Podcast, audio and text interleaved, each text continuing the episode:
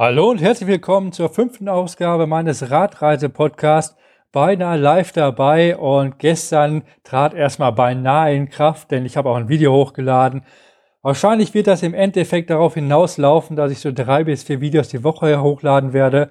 Normalerweise ist ein Podcast ja wöchentlich und ich versuche ein bisschen mehr zu machen. Dafür so ein bisschen, sag ich mal, spontaner, bisschen chaotischer, aber das wird schon ganz gut werden. Heute möchte ich gerne über meine Radreisephilosophie reden. So ein bisschen, wie ich Radreise und was meine Planung ist. Und das Ganze spannt so einen größeren Bogen. Und zwar hatte ich ja einmal die Folge, wie spare ich Geld für meine Radreise. Das war im Grunde genommen das Vorher. Jetzt geht's um das Jetzt, um das Aktuelle, wie ich Radreise. Und da gibt's das wichtigste Video ganz am Ende, ähm, warum ich Videos erstelle, meine Zukunft, was ich mir dabei denke. Und da werde ich da ein bisschen drauf eingeben, ja, warum ich Videos erstelle, warum ich jetzt gerade so viel Zeit da investiere, weil ich denke, die meisten meiner Zuschauer sind vernünftig und erwachsen und da kann ich ehrlich mit euch reden, da muss ich euch nichts vormachen und dann geht's mir besser, euch geht's besser und ich kann sagen, was Phase ist. Aber kommen wir erst einmal zum Rückblick des letzten Tages.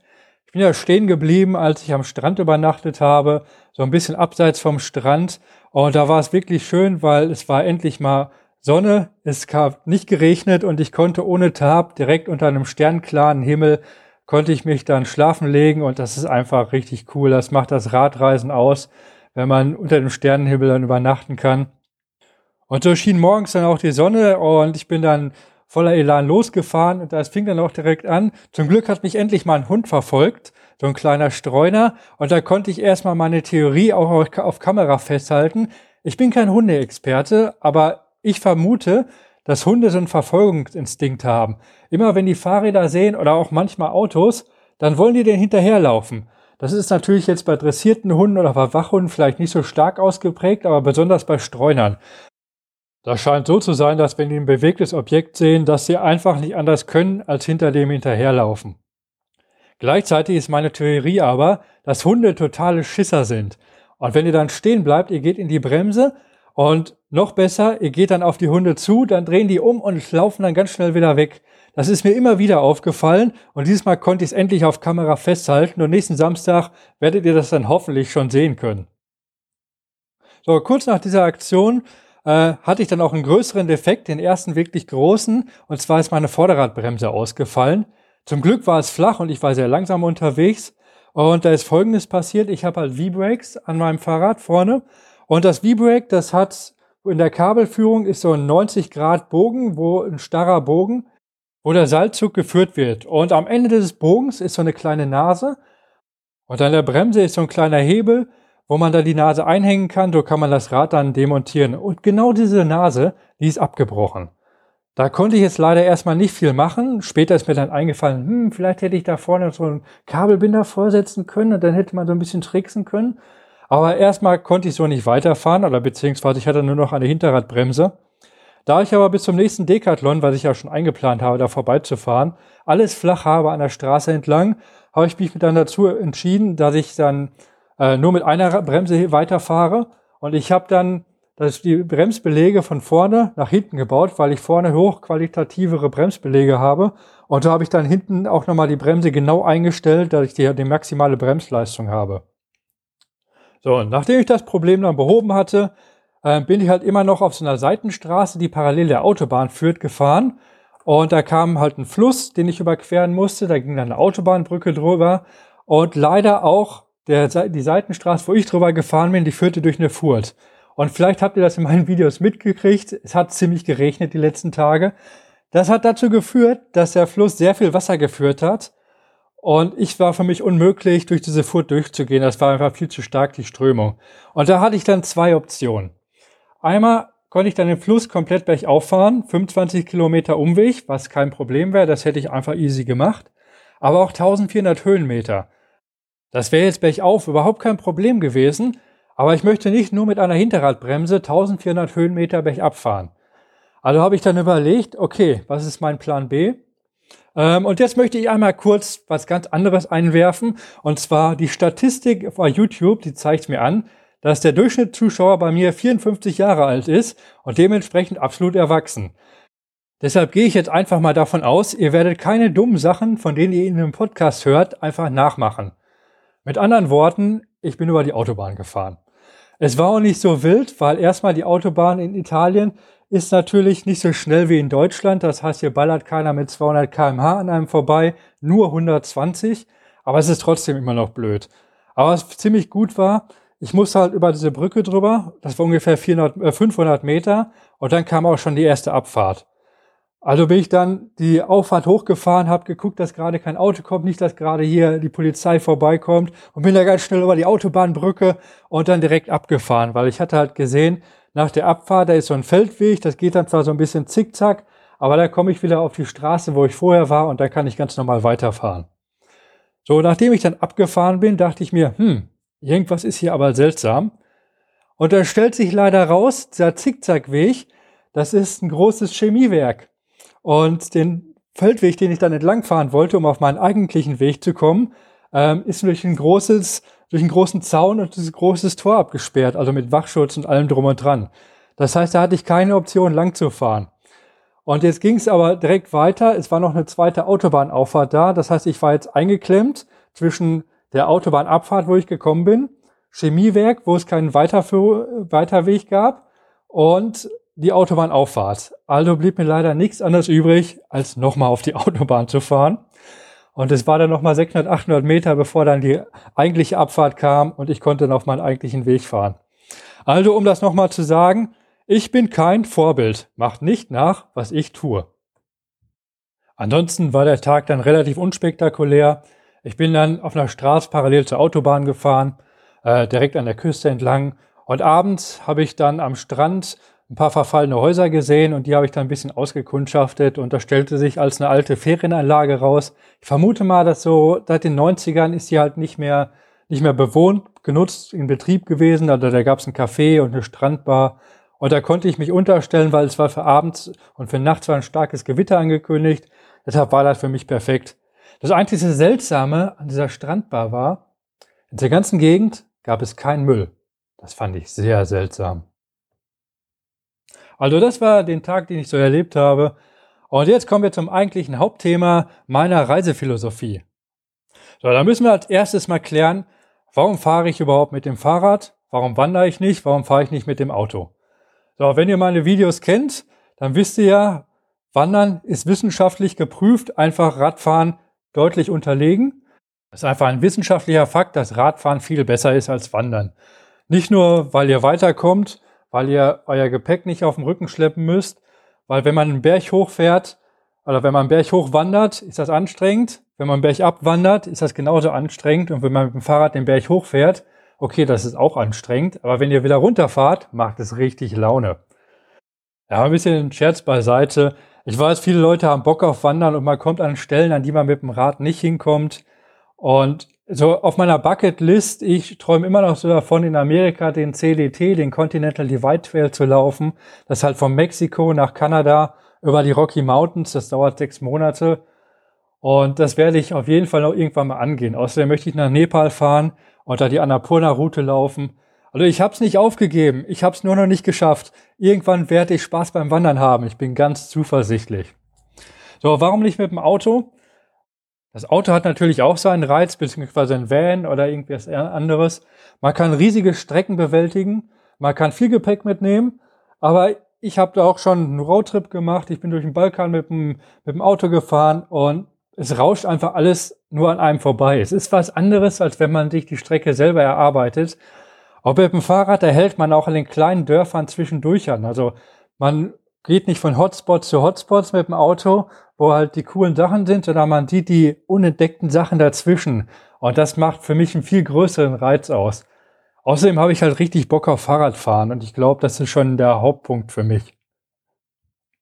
In meiner Radreisekarriere habe ich echt viele verschiedene Radreisende getroffen. Ich habe mittlerweile das Gefühl, ich lebe in so einer Bubble und eigentlich jeder, den ich kenne, ist irgendwie am Langzeitradreisen.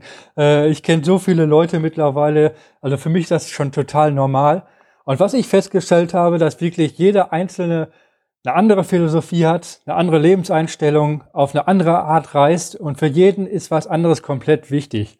Das gibt's halt komplette Extreme. Das kann zwischen extrem Glamping, also glamouröses Camping. Das heißt, man fährt mit dem E-Bike von Hotel zu Hotel, hat einen Gepäcktransport und fährt den, ja, bekannte Straßen, vielleicht noch mit einem Guide dabei. Das kann auf der anderen Seite so weit sein, dass es Leute gibt, die machen Food Recycle, also Containern, geben gar kein Geld aus, die haben die Gitarre dabei, die stellen sich in die Stadt vorher, bevor die äh, irgendwo übernachten, machen ein bisschen Musik und äh, spielen sich davon ein bisschen Musik und geben nicht einen Cent aus. Also, was wichtig dazu ist, zu wissen, es gibt kein richtig und falsch. Jeder soll das machen, wo er Bock drauf hat. Und wenn jemand mit dem E-Bike von Hotel zu Hotelbahn äh, fahren muss, dann würde ich doch, warum sollte ich das irgendwie negativ bewerten, wie ich das manchmal höre auf Facebook oder so? Hey, ich soll jeder das machen, worauf er Bock hat. Vielleicht gibt es eine Sache, die mir so ein bisschen auf den Keks geht. Wenn ihr vegan seid, ist das super. Finde ich echt cool, dass ihr euch Gedanken über eure Umwelt und eure Mitmenschen macht oder wie ihr lebt. Aber ihr müsst es nicht jedem erzählen. Ihr müsst nicht jedem erzählen, dass ihr vegan Rad reist. Es ist schön für euch, und seid keine Missionare, seid nicht wie die Zeugen Jehovas. Danke. Ein weiterer Punkt zu, warum ich Rad reise. Ähm, ich habe die Theorie der verstrichenen Zeit. Das ist eine super krude Theorie und dafür gibt es keine Belege, aber ich erzähle die einfach mal. Und zwar ähm, basiert die auf folgender, folgenden Gedanken. Im Grunde genommen ist das eine Beobachtung, das mir aufgefallen, als ich meine kleinen Neffen beobachtet habe, die sind noch sehr jung. Und für die ist jeder Tag ein Riesenereignis. Jeden Tag sehen die irgendwas Neues, was sie noch nie gesehen haben. Die, sei es totale Kleinigkeiten, wie irgendwelche Blumen am Wegesrand, ein Baum, den sie noch nie gesehen haben. Die Entdeckung, dass es nicht nur Duplo gibt, was ja voll uncool ist, sondern dass es Lego gibt, was viel geiler ist. Und das Konzept von Weihnachten und Geburtstagen und irgendwelche anderen Sachen, die, dass man mit dem Fahrrad fahren kann. Also jeder Tag ist irgendwie geil und jeder Tag sticht heraus. Ähm, und in meiner Zeit vor meiner Radreise ist wahrscheinlich so, wie es vielen anderen von euch auch geht. Man hat einen gewissen Trotz, man hat eine Routine und viele Sachen, besonders je mehr Lebenserfahrung man hat, die gleichen sich immer an. Es gibt viel weniger diese Situation, die wirklich herausragen, diese besonderen Tage, sondern ja, das heißt nicht, dass man ein schlechtes Leben hat oder dass das irgendwie keinen Spaß macht, aber es gibt halt wenig Neues. Und ich glaube, diese neuen Sachen, die prägen sich einfach ein. Und als ich noch ein kleiner Junge war, äh, wenn ich nur an meine Kindergarten- oder Grundschulzeit nachdenke, sechs Wochen Schulferien waren episch. Die waren irrsinnig lang. Sechs Wochen, boah, was ich, was ich da alles gemacht habe. Das ist total verrückt. Und heutzutage, gerade jetzt Corona, wenn manche Leute vielleicht im Lockdown sind, wie viele Leuten ging es von euch, dass ihr ja, Lockdown und es macht einen Fingerschnipp und schon sind drei Monate rum. Auf einmal die ganze Corona-Sache ist ein Jahr rumgegangen und das geht so fix und deshalb vermute ich, wenn man sich immer mit neuen Sachen füttert, mit neuen Input, dann wirkt alles einfach viel länger. Das ist fast so wie Cheaten im Computerspiel. Also ich cheate mein Leben, Leben länger, indem ich dem halt immer neue Sachen füttere. Und gerade das passiert beim Radreisen. Es gibt einen großen Unterschied, wenn ich jetzt zu Hause Rad fahre, wo ich immer Bock drauf hatte, irgendwie mit meinem Mountainbike Touren fahren, Single Trails fahren. Aber ich kannte halt jeden Stock und Stein. Ich bin dann irgendwelche Touren gefahren. Ich habe mir vorher überlegt, so, ich fahre jetzt den Trail und dann setze ich über auf den Weg und dann fahre ich da. Ich kannte aber alles. Es kam halt nie was Neues. Und auf meiner letzten Tour hat ungefähr einen Tag gedauert, bis ich so weit gefahren bin, bis ich halt wirklich nichts mehr kannte. Und dann ist wirklich hinter jeder Kurve ist was Neues. Und es passiert irgendwas, wo ich keine Ahnung von habe. Und das wird natürlich noch krasser, je weiter ich von Deutschland wegfahre. Also Polen ist ja fast wie Deutschland, da gibt es keinen großen Unterschied. Ukraine ist schon ein bisschen anders, da ist die Schrift anders und da ist dann nach Georgien übergesetzt dahin und ja, spätestens in Indien war jede Sekunde war einfach absolut anders und ich kann mich an so viele Momente daran erinnern, aber von meiner Zeit vor meiner Radreise, so ein, zwei Jahre, da könnte ich jetzt keine speziellen Punkte rausdenken. Also ich verlängere quasi durch die Radreise mein Leben. Ich glaube, diese Theorie hat viele, ähm, viele Lücken, ähm, aber ich, mir gefällt die trotzdem. Da stelle ich mir selber die Frage, wie stelle ich mir meine Radreise überhaupt vor? Was will ich überhaupt auf meiner Radreise? Also ein Punkt ist zum Beispiel, ich möchte möglichst lange Radreisen. Äh, mindestens vier, fünf Jahre und vielleicht auch länger. Also das wäre echt cool.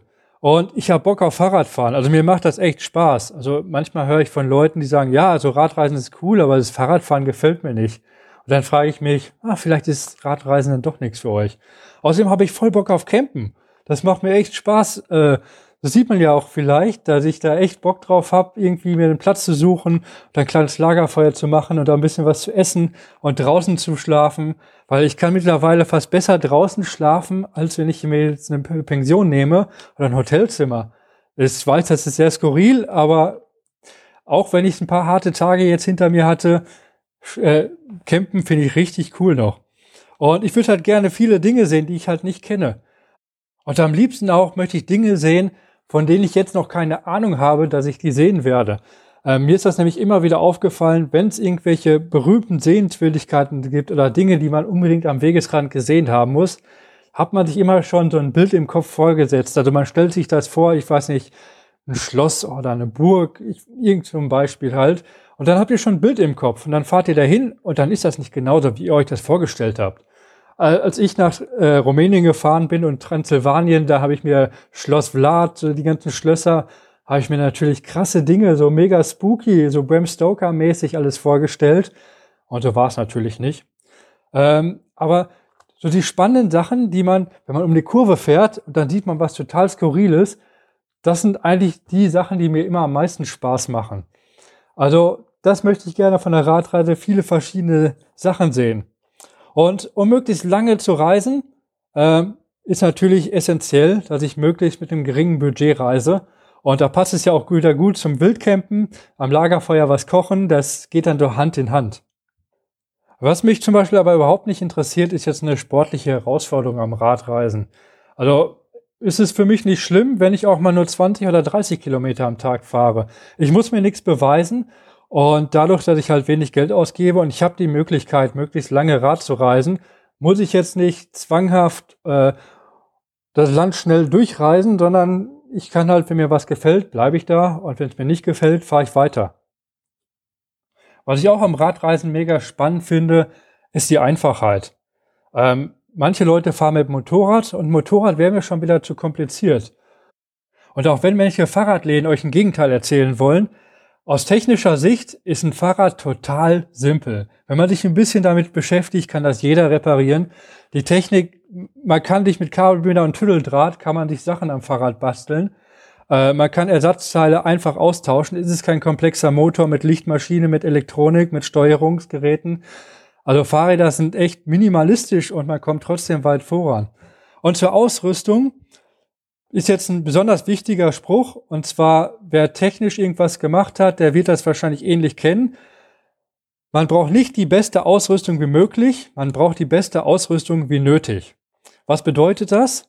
Das bedeutet, dass wenn ich in Europa bin, dann ist so ein Rad, wie ich jetzt habe, absolut ausreichend. Wenn ich jetzt andere Länder bereise, wie Pakistan und Indien, dann, da würde ich niemals im Leben mit dem Fahrrad, das ich jetzt habe, hinfahren weil mein Fahrrad hat Defekte, das hat viele Defekte, weil das eine sehr einfache Ausstattung hat, die mittlerweile auch einen Punkt erreicht hat, wo ich halt häufige Defekte habe. Und in Pakistan, Indien, da kann ich nicht in jede zweite Stadt gehen oder jedes zweite Dorf. Da gibt es einen Radladen mit Rennradzubehör und ich kann Standard Shimano Bauteile kaufen. Da kriege ich vielleicht irgendwelche Fahrradteile, die für irgendwelche obskuren chinesischen äh, Marken gehören, von denen man hier noch nie was gehört hat. Also da muss man wirklich gucken, in welches Land fahre ich und was benötige ich. Und ich bin jetzt gerade in Italien unterwegs. Und wie, ich gehe mir mal den Worst Case in Italien aus. Also mir ist jetzt die Bremse kaputt gegangen. Ich hatte eh vorgehabt, nach Decathlon zu fahren morgen. Ich kann jetzt mit einer Bremse nach Decathlon fahren. Überhaupt kein Ding. In Pakistan hieß das, ich müsste jetzt drei, vier Wochen mit der defekten Bremse fahren. Bis ich vielleicht in eine ganz große Stadt wie Lahore komme. Äh, was wäre das Schlimmste in Italien? Also so ein ähm, ja, ein großer Defekt, wie zum Beispiel, ich bremse mir die Felge durch, wo was durchaus passieren kann, weil ich kann schon nicht mehr diese, diese Minimalbeschränkung, die kann ich schon nicht mehr sehen. Also, es macht einmal Puff, die Felge ist kaputt, ich kann nicht mehr weiterfahren. Was mache ich dann? Da nehme ich meinen Rucksack, schließe mein Fahrrad ab, trampe in die nächste Stadt oder fahre per Anhalter, ähm, und versuche dann eine Felge aufzutreiben. Und wenn es im nächsten Dorf keine gibt, fahre ich vielleicht mit dem Zug in die nächste größere Stadt. Auf jeden Fall kriege ich hier in Italien auf jeden Fall eine Felge aufgetrieben. Das ist überhaupt kein Problem. Also das ist der Worst Case hier in Italien. Sieht anders aus in fernen Ländern. Wenn man den Pamir Highway fährt, kann man das nicht machen. Aber in meiner Einfachheit kann ich ohne Probleme mit diesem Sperrmüllrad, das ich jetzt habe, durch die Gegend fahren. So, und jetzt kommen wir zur eigentlichen Kernaussage ähm, dieses Podcasts. Also, das geht jetzt halt darum, wie ich plane und ich habe so eine gewisse Philosophie dahinter, ähm, die total untypisch deutsch ist. Und ich kann gut verstehen, dass das nicht für euch alle was ist, dass manche Leute gibt, die sagen, nee, das wäre jetzt überhaupt nichts für mich. Aber ich erzähle einfach mal, wie ich das mache. Und zwar, ähm, ich gehe nicht nach der deutschen Theorie aus, alles durchzuplanen, alle Komplikationen einzuplanen, sondern ich denke mir, wie würde das denn aussehen, wenn alles perfekt laufen würde? Ja, ich weiß, jetzt denken manche von euch direkt, na, aber es passiert doch immer was, man muss doch vorbereitet sein. Aber schiebt man das mal bitte nach hinten und überlegen einfach mal, wenn alles perfekt laufen würde, ich wollte mit dem Sperrmüllrad von Österreich nach Italien fahren. So, was muss ich bedenken? Ich muss schlafen, ähm, ich brauche vernünftige Klamotten zum Schlafen, ich muss essen, Navigation, Visum fällt in dem Fall aus, äh, ich brauche eine grobe Route. Und dann fange ich zu überdenken, okay, was brauche ich alles? Ähm, ich hatte ja natürlich so einen Sommerschlafsack mit und dann habe ich mir überlegt, ja, okay, dann es wird kälter, ich kaufe mir einfach einen zweiten Schlafsack dabei. Für 16 Euro habe ich mir einen zweiten Sommerschlafsack und dann geht das. Essen kochen kann ich auf dem Hobo. Äh, ich habe mir dann noch einen zweiten äh, Kocher dazugeholt, den habt ihr ja schon mal gesehen, den Gaskocher. Navigation mit dem Handy, habe ich mir die Italien-Karte runtergeladen und so weiter. Und was wird dann im Endeffekt passieren? Es wird natürlich nicht perfekt laufen. Also es werden immer Komplikationen auftreten. Und was mache ich, wenn die Komplikationen auftreten? Dann behebe ich das Problem. Äh, dann gucke ich einfach, was passiert, wie zum Beispiel, dass ich halt, dass nachts zu kalt wird, ich muss äh, irgendwas tun, dann kaufe ich mir einen zweiten Schlafsack. Das heißt, ich behebe meine Probleme iterativ, ich taste mich immer weiter an den Idealzustand heran. Äh, das hat den großen Vorteil, dass ich nicht mit so einem großen Koffer losfahren muss, der alle Probleme löst, sondern ich löse wirklich nur die Probleme, die auftreten. Und ja, mit der Situation fahre ich mittlerweile sehr gut. Und man wird mit der Zeit, wird man auch automatisch relaxter. Wenn es regnet, wird irgendwann die Sonne scheinen. Wenn ein Defekt passiert, repariere ich den. Wenn mal Wasser ausgeht, frage ich jemanden, ob ich ein bisschen Wasser auffüllen kann. Es gibt immer einen Weg, also man muss sich da gar nicht so viele Gedanken machen. Also war was ganz anderes. Ich habe mal in einem Hostel Oh, ich glaube, das war in Bratislava. Habe ich mal eine Deutsche getroffen, die hat diese typische 21 Tage Interrail-Tour gemacht. In 21 Tagen hat die 22 Städte besucht. Es war alles vorgebucht, jedes Tour, jedes einzelne Hostel. Ich war total fasziniert davon. Aber für mich wäre das nichts. Überhaupt nichts.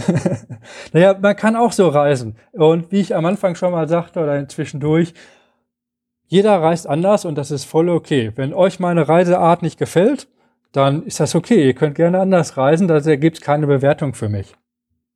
Meine konkrete Planung sieht jetzt zum Beispiel auch so aus. Ähm, ich habe den Defekt, ich möchte gerne morgen zu einem Decathlon. So, übermorgen, da sieht jetzt schon ein bisschen, ja, ein bisschen grauer aus. Also ich habe zwei Optionen. Ich weiß, es gibt einen anderen Radreisenden, mit dem ich ein bisschen in Kontakt stehe. Der ist ein bisschen weiter nördlich von mir. Oder ich fahre nach Süden Richtung Sizilien, weil wahrscheinlich äh, Sizilien gelb wird und da kann ich hinfahren.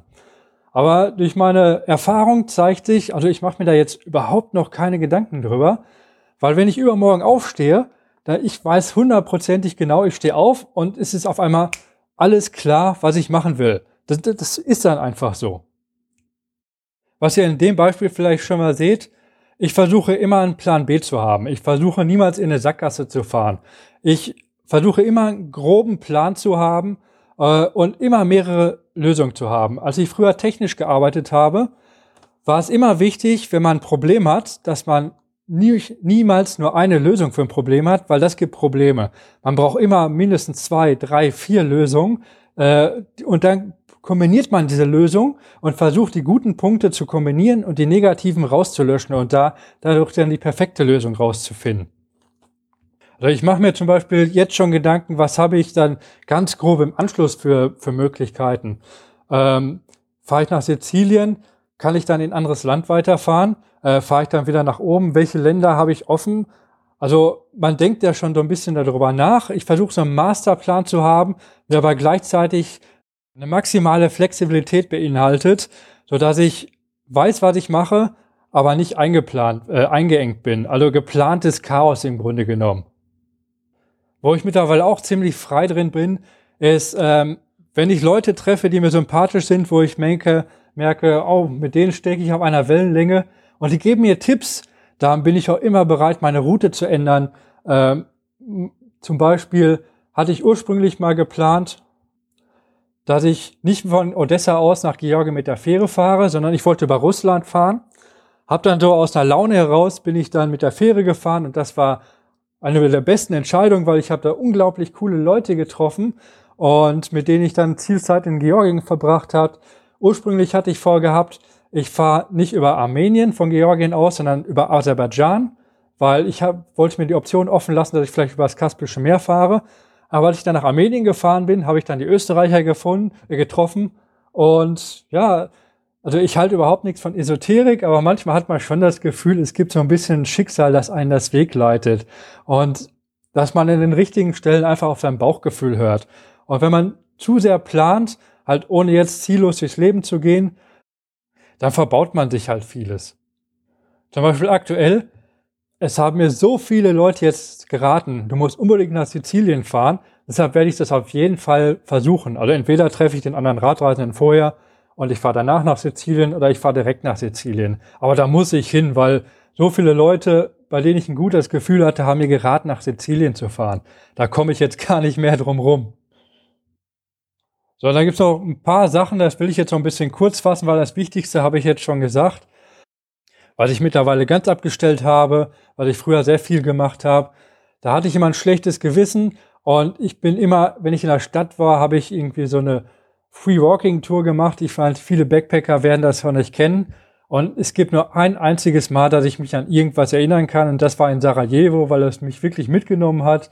Äh, als die halt das Mädel, das die Tour ge geführt hat, die halt wirklich live vom erzählt hat, wie das war, als sie sich als Kind vor den vor den Bomben verstecken musste oder wie halt Franz Ferdinand da an der Stelle umgebracht wurde und dann ist dadurch der Erste Weltkrieg entstanden.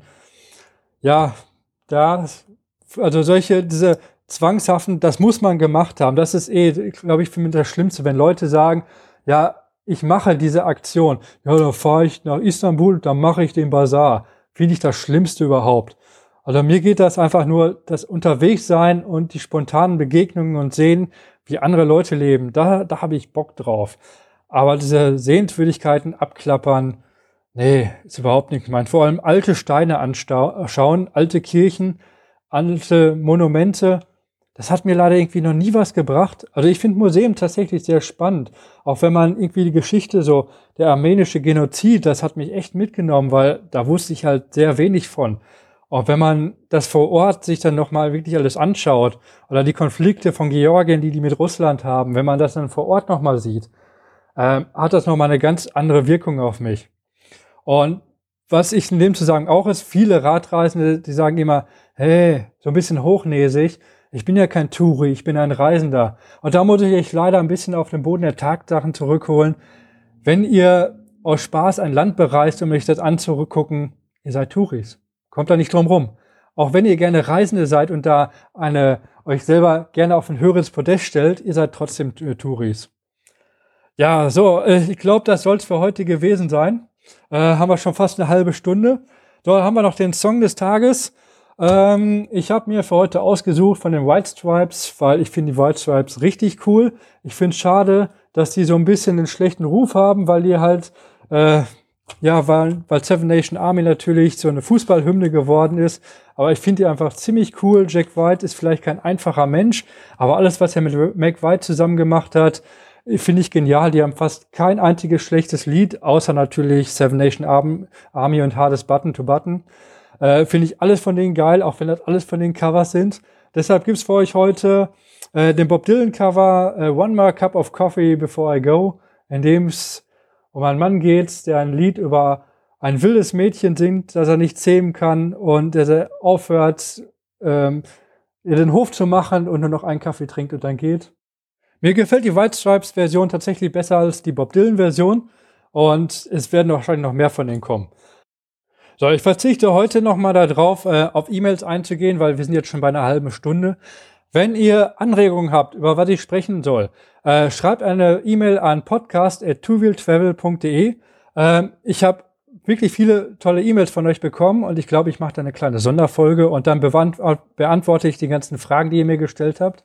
Äh, vielen Dank dafür, dass ihr wirklich an dem Podcast teilhabt. Finde ich richtig cool, da freue ich mich echt drüber. Und Hört rein, wenn ich dann die Abschlussfolge mache. Äh, warum erstelle ich Videos? Und ja, sie ist mir besonders wichtig. Vielen Dank fürs Zuhören. Bis die Tage. Ciao.